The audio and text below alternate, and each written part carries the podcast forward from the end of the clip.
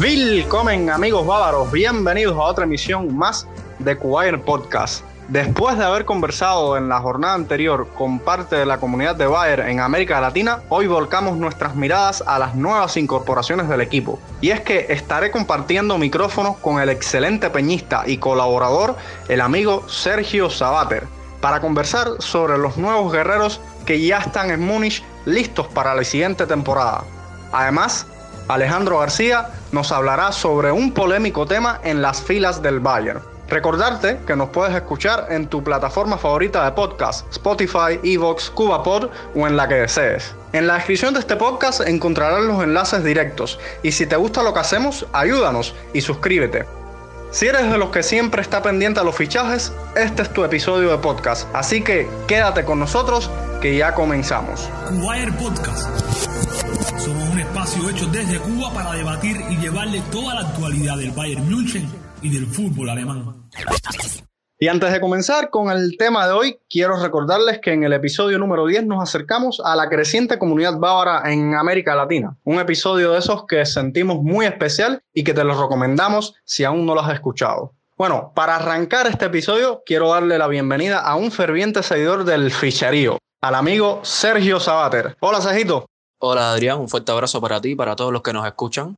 Para mí es un placer estar nuevamente aquí en el programa debatiendo con ustedes sobre buen fútbol y el día de hoy especialmente sobre el mercado de fichajes de nuestro club Bayern Múnich. Sí, Sergio, un gusto, por supuesto, volver a tenerte acá en Cuba de Podcast, con muchas ganas de debatir contigo sobre el siempre polémico mercado de fichajes. Y es que los fichajes son como una lluvia de información que aunque no quieras mojarte, siempre te salpican.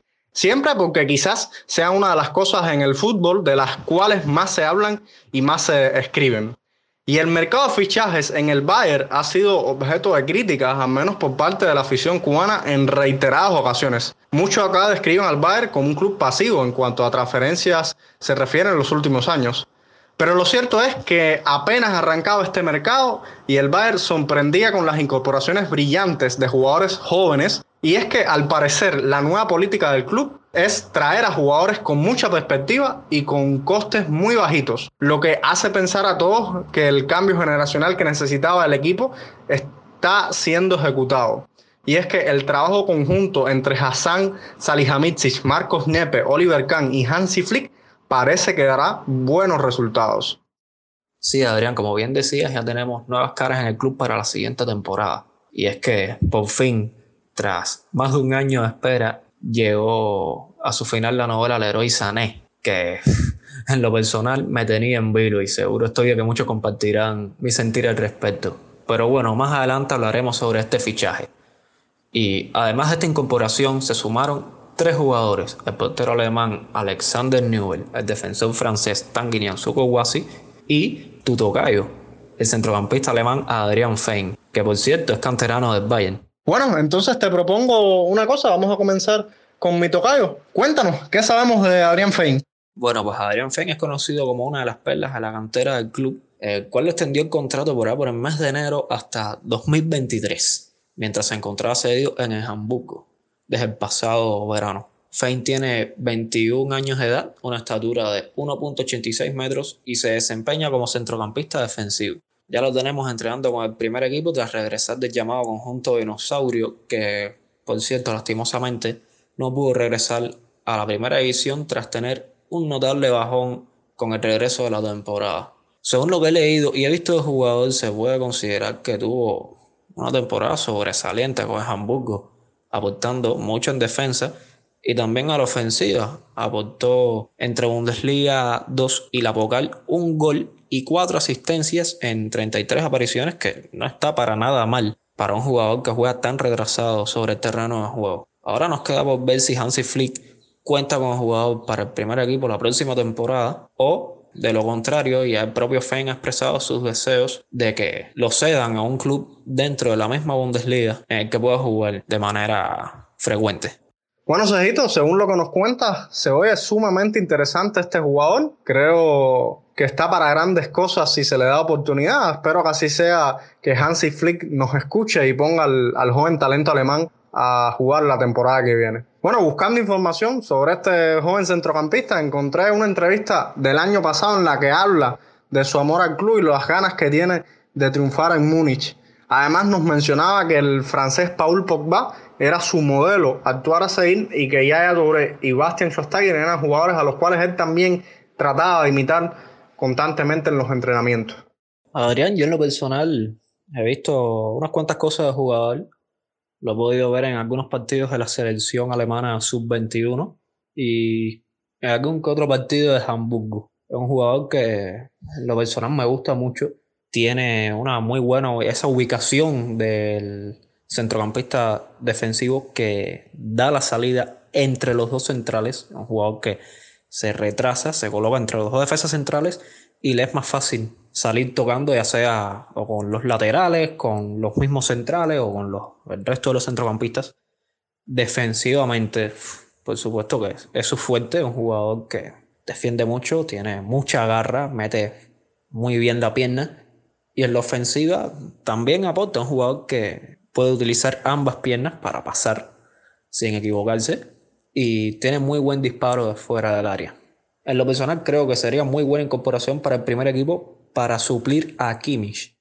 Y desde bien temprano en el año se hizo oficial tanto por parte del Bayern como del Schalke el contrato del joven portero Alexander Nübel. Un fichaje bastante polémico como en su tiempo lo fue de Manuel Neuer. Nubel anunció en enero que no extendería su contrato con el club minero y pues llegó de forma gratuita al Bayern. Un movimiento que no causó por supuesto ninguna gracia en los aficionados del Schalke que vieron cómo su capitán anunciaba su marcha nada más y nada menos que al Bayern y de forma gratuita. Entrando un poquito en el historial de Newell, tenemos que este se formó en la cantera de Paderborn y fue traspasado al Schalke 04 posteriormente, donde terminó su formación en las inferiores, dando el salto al primer equipo a sus 22 años de edad. Después le ganaría la pelea al guardameta Ralf Farman, apoderándose del arco minero hasta finalizar la Bundesliga este 2019-2020, donde bueno, cuando se anunció su salida gratuita hacia el Bayern, eh, esto traería como consecuencia que se alternara con el otro portero eh, Schubert. Alex está llamado a ser el sucesor de Manuel Neuer, al menos es lo que se comenta realmente en Alemania. Muchos se han preguntado cómo se las arreglará para tener minutos y es que varios medios al concretarse su fichaje especulan con que en su contrato ponían la cantidad de partidos que se disputarían las próximas temporadas, pero la verdad es que el propio Newell ha confirmado ante los medios que esto no es así, que él no tiene ninguna prisa y que quiere seguir desarrollándose en el Bayern y aprender de su ídolo, Manu Neuer. Sí, Adrián, este fichaje es de los más polémicos durante este año. Y no solo en el chat, que acaba de recordar que a la par de que se rumoreaba este fichaje de Alexander Newell, también estaba en duda la extensión del contrato de Manuel Neuer, que duró varios meses hasta que finalmente este decidió firmar un nuevo contrato. En parte gracias al convencimiento de una leyenda como lo es Oliver Kahn, que regresó al club. Sobre Newell, sé que hay dudas sobre su calidad, al menos conozco muchos que las tienen, debido a que comenzaron a darle seguimiento a sus actuaciones a raíz de los rumores de su llegada y no vieron ni de lejos su mejor versión. Alex tuvo muy buenas actuaciones durante la temporada 2018-2019, una espectacular Eurocopa sub-21 el pasado verano, en la cual llegó a la final siendo figura indiscutible y una excelente primera mitad de la temporada 2019-2020 pero en cuanto se anunció que llegaría como agente libre a Baviera, su vida se convirtió en un infierno. Y es que era de esperar, quizás iba a trabajar en el aspecto psicológico de cara a que jugara en un club de la talla del Bayern. Pero retomando esta compleja situación por la que pasó en los últimos meses, el muchacho recibió en reiteradas ocasiones silbidos desde las gradas del Beltins Arena. Los hinchas lo recibían en el estadio con pancantas de desprecio, tal como lo hicieron con Neuer en su momento. Además, él y sus padres recibieron constantes acosos, incluso amenazas de muerte hacia estos últimos que tuvieron que mudarse de su vivienda en Paderborn. Así que puede que muchos tengan dudas sobre la calidad del jugador, pero hay que esperar. Hay que esperar a que, a que se siga desarrollando en el Bayern y ver qué nos demuestra en los minutos que tenga. Sí, esperemos, Ejito, que Nubel sepa estar a la altura, ya que tiene un gran reto por delante. Quizás tenga razón y lo único que tenga que trabajar por el momento sea el factor psicológico para enfrentar esta tarea titánica que tiene al suceder a Manuel Neuer. Y ahora toca hablar de un fichaje que ha sido por el que menos rumores se han suscitado. Estamos hablando de Tanguy Nianzou Kouassi. Unas semanas antes de comenzar el mercado, ya la prensa, tanto francesa como alemana, confirmaban el interés del Bayern por la joya francesa de 18 años de edad del PSG. Pero no fue hasta el primero de julio que el equipo hizo oficial su contratación. Nianzú, como le gusta que lo llamen, se desempeña como defensa central o centrocampista defensivo sin disminuir su nivel. Sus 1.87 metros y sus 83 kilogramos talla y peso pueden seguir aumentando hasta que termine su etapa de adolescencia. A pesar de ser tan joven, Gianni Ansu tuvo un tiempo de juego con el primer equipo del PSG esta temporada con un total de tres apariciones entre la Ligue 1 y las dos copas que se disputan en Francia, además de la Champions League. Entre los cuatro torneos anotó tres goles y dio una asistencia, nada más para ser un jugador defensivo y además de tan corta edad. Muestra de que es un jugador bastante completo y súper útil en el terreno. Pues mira, Adrián, por lo que he visto de Nianzú, como ya bien tú decías que le gusta que le llamen, es un jugador que a mí en lo personal me gusta mucho. Me ilusioné en cuanto escuché, o sea, en cuanto leí que Bayern ya tenía prácticamente amarrado el fichaje. Es un jugador que, jugador que se puede desempeñar en dos posiciones, como lo son la defensa central y centrocampista defensivo, sin disminuir ni aumentar el nivel. La jugada de los dos de la misma forma, que me parece algo increíble y apenas tiene 18 años, un jugador que puede seguir madurando y mejorando con el paso de los años. Me atrevo a decir que puede convertirse en uno de los mejores defensores del mundo. O centrocampista defensivo, depende de dónde lo utilice Flick. También recalcar que el francés forma parte de esa camada de jugadores que está en vista de todo el mundo. Es increíble lo bien que parece que lo está haciendo Francia con el fútbol. Y retomando sobre el fichaje, se conoce que el jugador tuvo ofertas muy interesantes de otros clubes, incluso el Red Bull Leipzig, pero finalmente el jugador se decantó por el Bayern y ha expresado públicamente que se hace desarrollándose y ganando experiencia a los jugadores que lo rodean y poder demostrar su valía cada minuto que está en el terreno.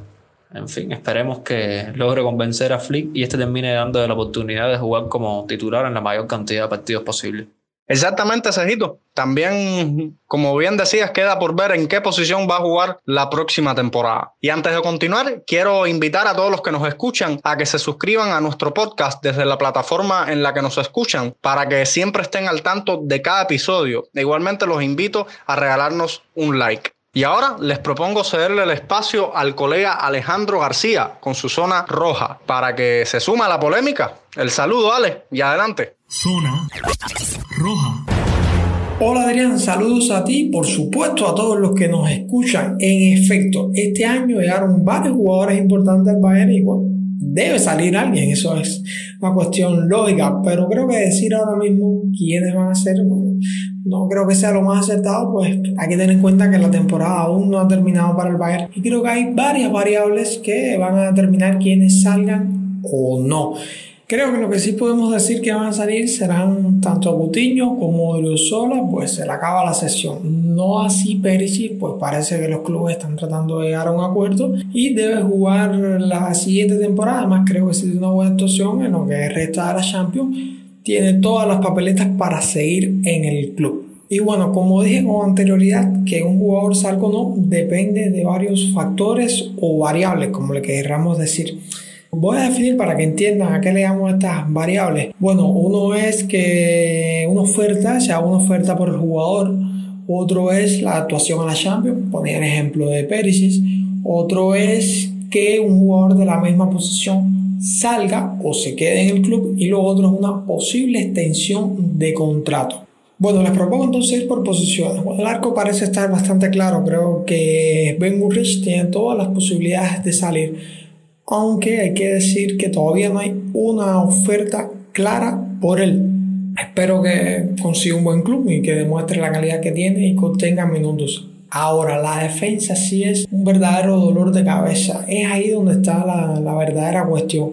Todo depende, diría yo, de David Alaba si se va o se queda. Pero bueno, les propongo analizar las otras variantes. Eh, aparte de David Alaba, creo que en este momento Javi Martínez es el jugador que la tiene más posibilidades de salir.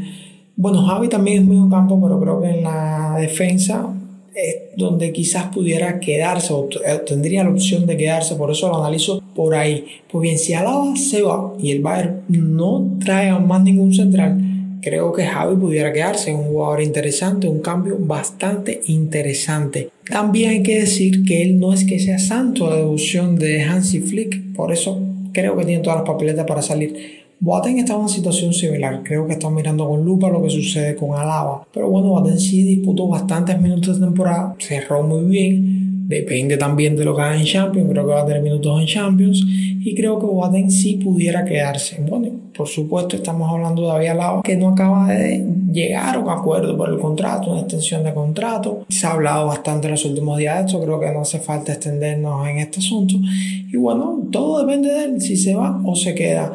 Eh, repito, creo que en la defensa Javi es el que tiene las mayores posibilidades de salir. Entonces en la media cancha pasa algo parecido con la defensa. Hay un punto de inflexión, un punto de giro, un jugador determinante que es Thiago Alcántara. Thiago que ya dijo que no va o que no quiere continuar en el club, que no, no tiene intención de renovar contrato. Ah, pero ¿qué sucede?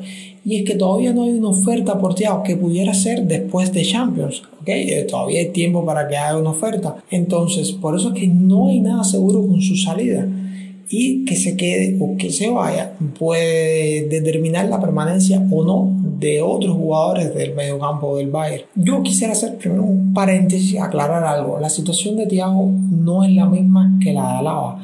Thiago sí dejó en mayúscula, digamos, con todas las letras, que no quiere seguir en el club. No es un tema de que no, el contrato que le ofrecieron no le satisface, no, no, es que no quiere salir, se dice, quiere cambiar de aires, en fin, todo lo que se ha hablado en los últimos días. Al igual que Alaba se ha hecho bastante revuelo. Y bueno, en el caso de Alaba no es lo mismo. Alaba es que no hay un acuerdo, el contrato no lo convence, sobre todo el salario, que está pidiendo una cantidad que no creo que muchos clubes puedan ofertarla.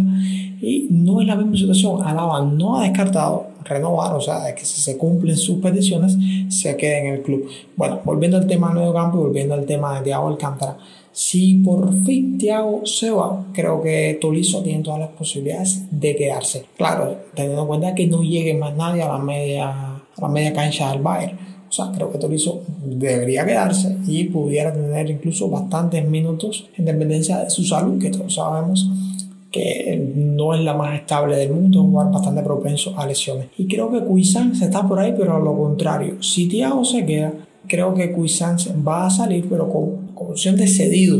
No saldría definitivo como saldría Torizo en el caso de que saliera. Creo que estas son las variantes, porque bueno, lo otro sería que Adrian Fein fuera cedido, pero hasta ahora no se ha dicho nada de eso. Así que creo que está por ahí la media cancha del Bayern. En la delantera ya habíamos hablado del caso de Coutinho, eh, que no estaba en el club, pero bueno, yo creo que aquí lo que hay son incorporaciones y no debe haber ninguna salida. Y bueno, creo que he sido bastante conservador, pero hecho el análisis anterior, creo que me voy a aventurar a lanzarme a la piscina. Para mí salen Ulrich, Javi y Thiago. Además, por supuesto, de Kobe sola creo que al lado se queda. Me lanzo a la piscina. Así que mis amigos, oyentes, escuchen y digan qué les parece, qué jugadores a su entender deben salir o cuáles son los que van a salir. Yo de momento devolveré los micrófonos a mis colegas Adrián y Sergio. Zona roja. Gracias, Ale. Y sí, bien polémico el tema de las posibles salidas del club, y más cuando son jugadores que han dado muchísimo a este equipo y que uno le guarda cierto cariño. Y ya solo nos queda hablar sobre el cuarto fichaje confirmado para nuestro querido Bayern. Un fichaje del que tuvimos muchísimo debate por acá, ya hace más de un mes con Rainer y Joelito, cuando aún Timo Werner no había fichado por el conjunto londinense. Sí, Adrián, en aquel momento estaba la duda, bueno, para algunos, vamos a decirlo así, para algunos, de quién era mejor jugador para el Bayern, si Timo Werner o Leroy Sané. El que haya escuchado aquel podcast recordará que yo siempre eh, apoyé el fichaje de Sané. Y es que, bueno, finalmente, al parecer, ha culminado la primera parte de esta novela. Aún queda por ver los resultados del fichaje y ver si yo tenía razón o no. En lo personal, pienso que Sané es un fichaje extraordinario, un jugador que nos puede aportar mucho en ese ataque. Desde que llegó ya se ha encontrado entrenando con Niklas Süle las primeras semanas y ya hace alrededor de una semana o semana y media se incorporó el resto del equipo al grupo de entrenamiento y todo va según lo esperado. Y bueno, Adrián, pues este fichaje ha sido, como sabemos, el más esperado por todos. De hecho, fue en mayo de 2019 cuando comenzaron los rumores que lo vinculaban con el Bayern. Y así comenzaba una de las novelas más largas de los últimos años dentro del mercado de fichajes. A veces un poco cansina, diría yo. Y es que durante todo el verano de 2019 se especuló con la llegada del alemán. Hubo ofertas rechazadas por el City, exigencias muy altas desde el punto de vista financiero.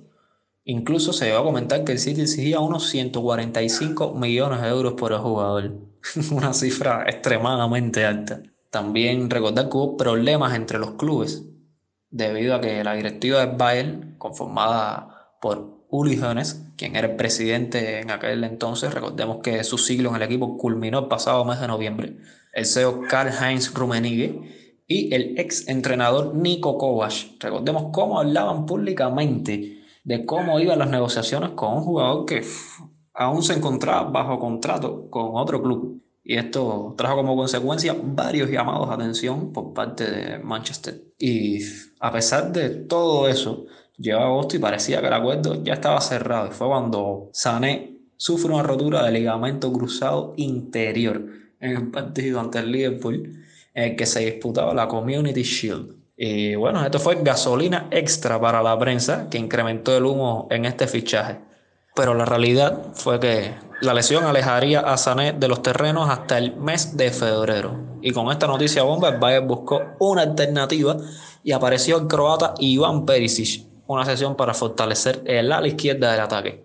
Bueno, como todos sabemos también, el volvió al ataque en enero, el pasado mes de enero, pero el City aún seguía exigiendo una cantidad de dinero irrazonable por un jugador que aún se encontraba lesionado y decían retrasar el fichaje para el verano, ya que su contrato expiraba en junio de 2021, lo cual significaba que podrían adquirirlo este verano a un precio más bajo. Y fue después del confinamiento que Salihamidzic y Khan vuelven al ataque. Y el pasado primero de julio, el reconocido periodista Christian Falk y una larga cadena de medios y el director técnico del Manchester City, Josep Guardiola, daban por cerrar el fichaje del héroe Sané por 49 millones de euros más 20 millones en variables, lo cual sería anunciado por el club dos días después, convirtiéndose en el segundo fichaje más caro de la historia del Bayern.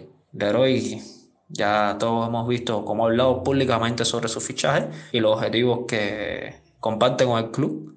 Lo hizo durante una entrevista con el ya mencionado Christian Falk y luego en su presentación oficial como jugador del Bayern.